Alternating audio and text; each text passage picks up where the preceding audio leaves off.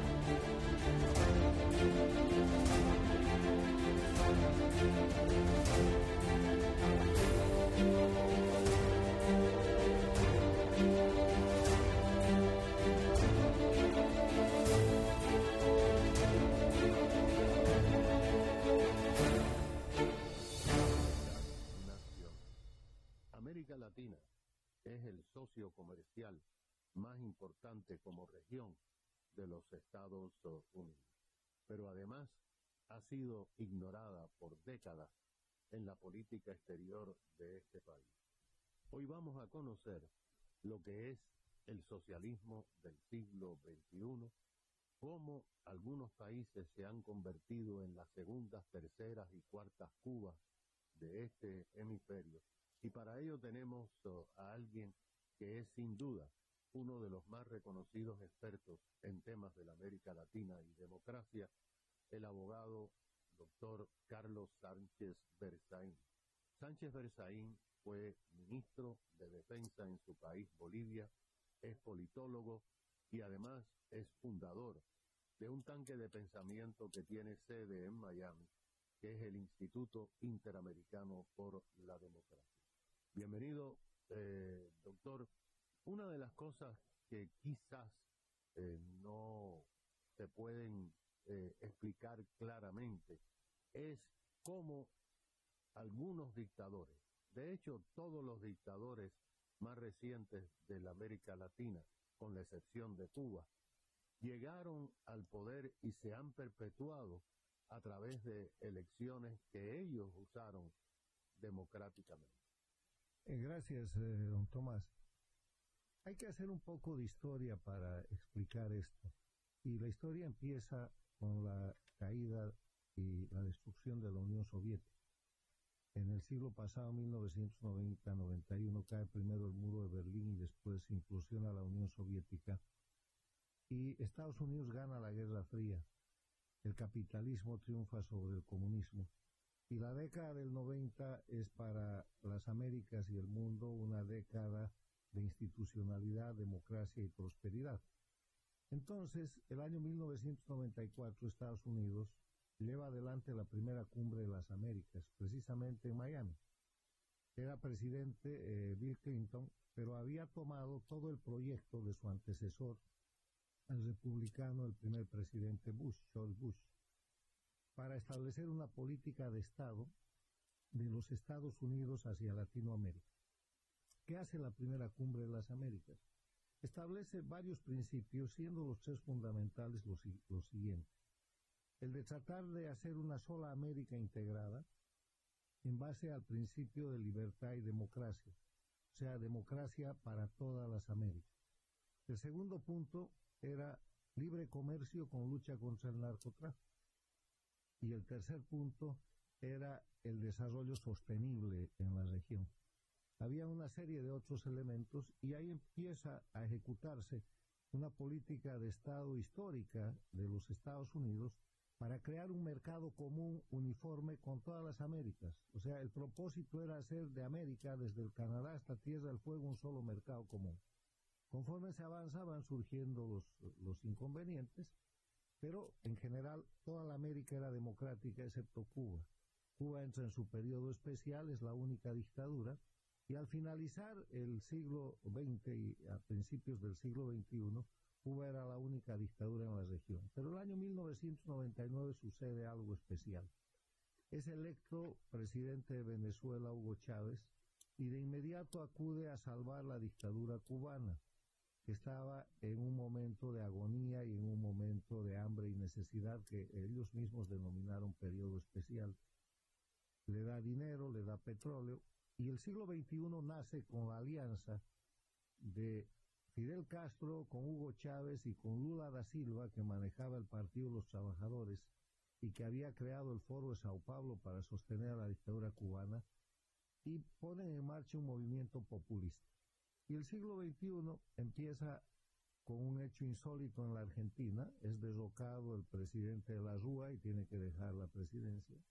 Casi de inmediato es derrocado en el Ecuador el, presidente Yamil Mawad, Después de unos meses es derrocado el presidente Gutiérrez también en el Ecuador.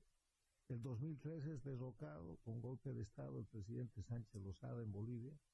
Y de inmediato había tomado la presidencia, perdón, la Secretaría General de la OEA, el expresidente de Costa Rica, eh, el, el expresidente Rodríguez, Miguel Ángel Rodríguez, y le inventan un caso de corrupción en Costa Rica y cuando va, lo va a atender lo meten preso y tiene que renunciar a la Secretaría de la OEA antes de cumplir seis meses de su mandato. Y ahí es donde empiezan los problemas. Entonces, eh, estos cuatro derrocamientos, Ahora, ¿quiénes eh, fueron los autores de estos derrocamientos? Porque sabemos que los ejércitos oh, en la década de los 60 y los 70 daban golpes de Estado.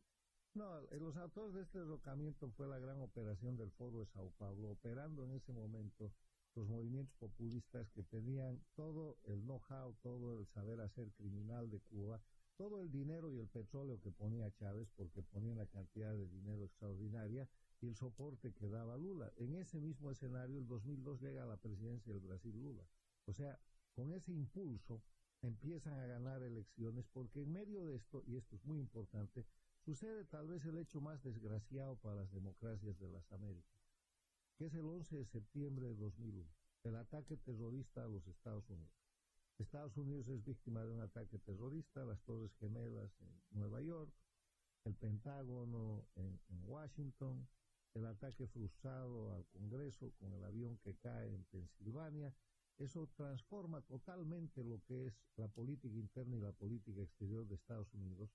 Y el presidente Bush II es el autor del progresivo abandono de esa política exterior de Estado que se había iniciado el año 94 con la cumbre de las Américas y él eh, empieza a abandonar América Latina. No solo abandona América Latina, se dedica a lo que llama la guerra contra el terrorismo, que eran varias guerras, y abandona a los aliados de diferentes escenarios y permite en la otra mano el crecimiento y el, eh, el desate de China. Después viene el presidente Obama y prosigue aquello, y en ese espacio que se abre, la fuerza de eh, lo que se empezó a llamar Movimiento Populista Bolivariano, y después se llamó el Proyecto ALBA, Chávez y Castro, y después se llama el socialismo del siglo XXI o el castrochavismo, se adueña de toda América Latina. Estados Unidos la abandona, se refugia solamente en Colombia con el Plan Colombia, y empiezan a caer el resto de los países porque el ejercicio de la democracia necesita una política exterior sostenida y se estaba cumpliendo con la política exterior y con ese acuerdo de 1994 al punto que el mismo 11 de septiembre de 2001 en que suceden estos ataques terroristas se firma en Lima, Perú la Carta Democrática Interamericana. que tiene mecanismos para incluso usar la fuerza y reponer las democracias. Claro, y que proclama en su artículo primero que la democracia es un derecho de los pueblos de las Américas y que los gobiernos tienen la obligación de promoverla y defenderla. Y en su artículo tercero, en vez de definir lo que es democracia, señala los cinco elementos esenciales de la democracia. Dice, para que haya democracia, tienen que haber, cuanto menos, entre otros, cinco elementos esenciales que son, primero, el respeto a la libertad y los derechos humanos. Segundo, la separación e independencia de los poderes públicos. Tercero, la vigencia del Estado de Derecho, que no quiere decir otra cosa que la vigencia de la ley. Cuarto, la celebración de elecciones justas, limpias, transparentes, en base al sufragio universal como expresión de la soberanía popular. Y quinto, la libre organización política. Entonces, ¿qué es lo que va haciendo el socialismo del siglo XXI? Con el dinero de Chávez compra toda América Latina. Crean, por ejemplo, el Petrocaribe y con el Petrocaribe dándole petróleo desde Venezuela a todos los países del Nicaragua, Caribe. eh, tanto Dom- República Dominicana, Todos, Jamaica. y, y con eso controlan la Organización de Estados Americanos, con eso controlan toda la región y van a elecciones en países como la Argentina, donde su candidato es Kirchner, en países como Bolivia, donde después del golpe de Estado su candidato es Evo Morales, en países como el Ecuador, donde su candidato es Correa, que hace una dictadura por más de 10 años. Eh, Ecuador es el país que ha regresado de la dictadura castrochavista o del socialismo del siglo XX, El único de, la mano de Lenin Moreno, sí Claro. hacen, a- a- eh, hacen eh, presidente en el Paraguay al obispo Lugo, ponen en el Uruguay al ex guerrillero Pepe Mujica, José Mujica, por más de un periodo, y controlan toda América Latina. Y además, como si eso fuera poco, montan el más grande caso de corrupción que se ha llamado el Lavallato, o el caso de las eh, constructoras brasileras, porque entre Chávez, Castro y Lula establecen un sistema para que el Brasil ponga dinero estatal a través de contratos de construcción de obras muy grandes con empresas brasileras. La más notable de esta es la empresa... eh, eh, hay, hay 17 empresas brasileras. Y esas de- Odebrecht. Odebrecht es la más notable. Odebrecht. La más conocida. La- no, era la líder del grupo, porque era la más grande. Y por- además, y además, le dio millones de dólares en efectivo al régimen de Castro, a todos, los- alegando que iban a hacer un proyecto que nunca hicieron. a todos los regímenes, a todos los regímenes. Le da plata al régimen de Evo Morales en Bolivia, le da plata a Kirchner en la Argentina, le da plata a Correa en el Ecuador, le da plata a Venezuela con Chávez, le da plata a todo el sistema, obviamente a Cuba, obviamente a Nicaragua, y el sistema era el siguiente, el Estado brasileño ponía el dinero, las empresas brasileñas con ese dinero contrataban obras, muchas de las obras que ni siquiera se han empezado, como en Venezuela, muchas de las obras que han triplicado el precio, por eso el expresidente del Perú, Toledo, acaba de ser extraditado de Estados Unidos al Brasil por el caso de Brecht.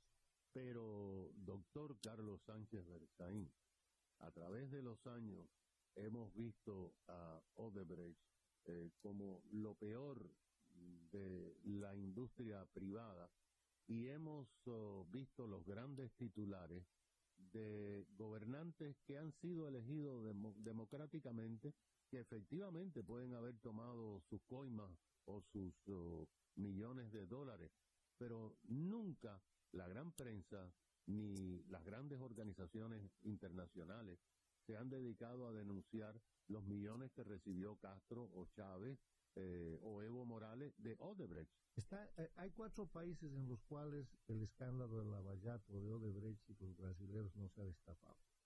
En Venezuela porque está a cargo de una dictadura castrochavista, en Bolivia por la misma razón, en Nicaragua y en Cuba. Pero en Cuba sí hay un dato muy importante sobre el puerto de Mariel. El puerto de Mariel tenía un contrato firmado con empresas europeas por un valor aproximado de 261 mil millones de dólares, 261 millones de dólares para ser re- reequipado y para ser reconstruido. Firmado ya el contrato y hay un libro y hay denuncias públicas sobre esto, el régimen cubano dice que no quiere y contrata con Odebrecht por 970 millones de dólares. O sea, más que triplica el monto y ahí está el puerto de Mariel construido.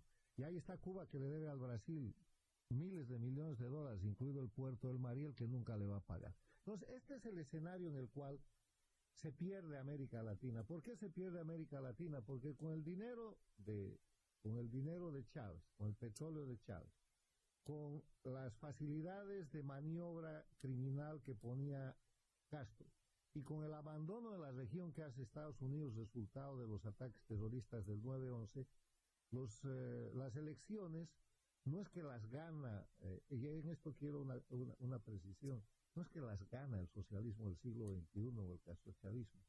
las manipula porque introducen cambios para que haya segunda vuelta. Bajan el monto, el, porcentaje de, eh, con el que se tiene que ganar una elección al 40% en Bolivia, al 45% en la Argentina, al 35% en Nicaragua. Y cuando no pasa eso hay segunda vuelta.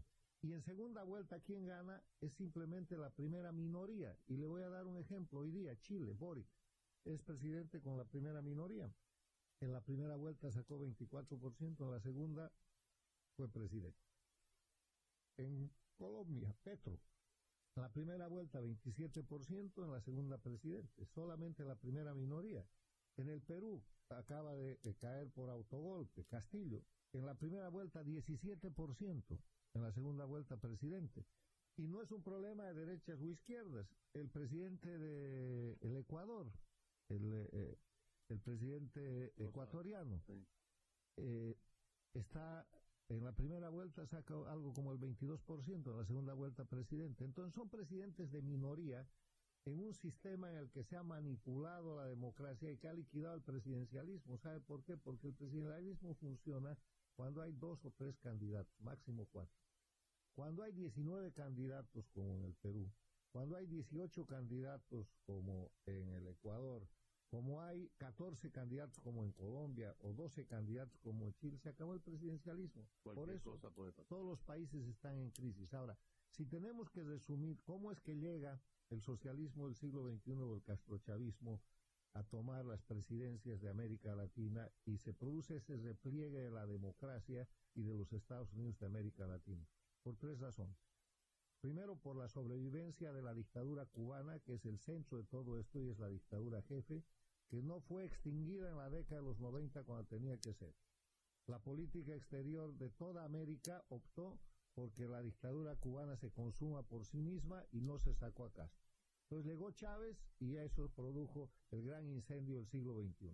El segundo elemento es el abandono de la política exterior de Estado de parte de Estados Unidos, que abandona el espíritu de la cumbre de las Américas para dedicarse a las guerras contra el terrorismo y eh, pierde América Latina y pierde el control de China y pierde el control del mundo. Es ahí donde se siembra el nacimiento de los desafíos que hoy día está sufriendo Estados Unidos.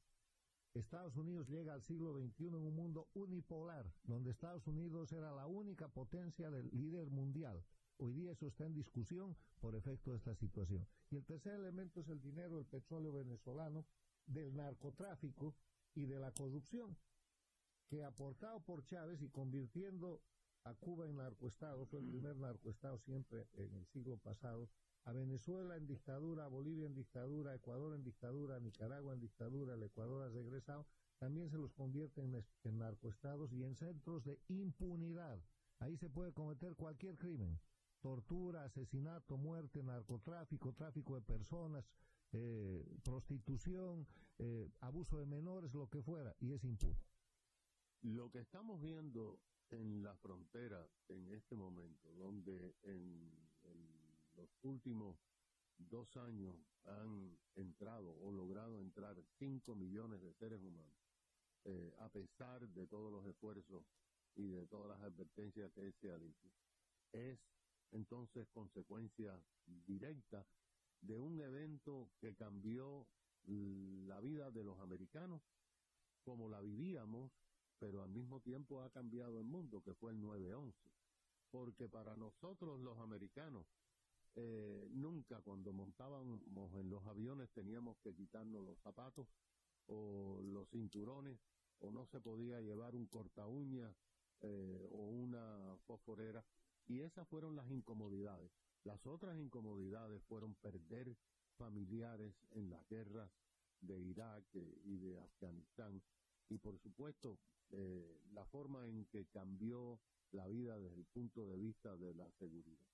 Pero a largo plazo, y eso es lo que nosotros queremos demostrar en programas como este, hay que entender la historia, porque el 9-11 desencadenó una serie de sí, situaciones. Pero, eh, no es el 9-11, es la reacción política. ¿no? Claro. La reacción política del gobierno del presidente Bush II fue totalmente equivocada. Y la continuidad del gobierno eh, demócrata del presidente Obama también. Porque en vez de optar por un, una sanción focalizada, que fue lo que al final se terminó imponiendo contra los terroristas, se abrieron guerras completas que terminaron por liquidar a los aliados de Estados Unidos en el Oriente. Porque obviamente eh, eh, en la disputa entre chiitas y en, en, la zona del Oriente, terminaron por liquidar al aliado que era el presidente de Irak. Y entregaron a los enemigos el control de aquello y de ahí viene el crecimiento de Irán, que ahora es una amenaza nuclear entre otras cosas, ya hemos hablado de América Latina, de China, claro. ahora Irán, en el control de ese territorio porque desapareció el equilibrio que era Saddam Hussein. Entonces, eh, la historia está explicando que hay un error político que se multiplica y que perjudica grandemente a los Estados Unidos al punto que hoy día un grupo de dictaduras, con Rusia como punta de lanza en la invasión a Ucrania, eh, han desafiado el unipolarismo mundial y están tratando de buscar un una bipolaridad, eh, tratando de recrear los tiempos de la Guerra Fría del siglo pasado. En todo caso, respecto a América Latina, yo quisiera eh, concluir, Tomás, diciendo que eh, hay un proceso de reversión muy importante. Y hay un proceso de reversión porque las dictaduras han empezado a perder. Han perdido en su momento el Brasil, ahora lo han rescatado, han perdido la Argentina, la han rescatado, han perdido Chile, lo han rescatado, Bolivia la perdieron, la rescataron, pero ahora están perdiendo de nuevo. ¿Por qué? Porque la dictadura de Cuba, que es la dictadura jefe, se le ha terminado eh, cualquier posibilidad de sobrevivencia. La, la, crisis en Cuba es total. Es una crisis total donde, de acuerdo al último informe del Programa Mundial de Alimentos de las Naciones Unidas, los cubanos que viven en Cuba solo comen el 38% de las calorías que necesitan y el 27%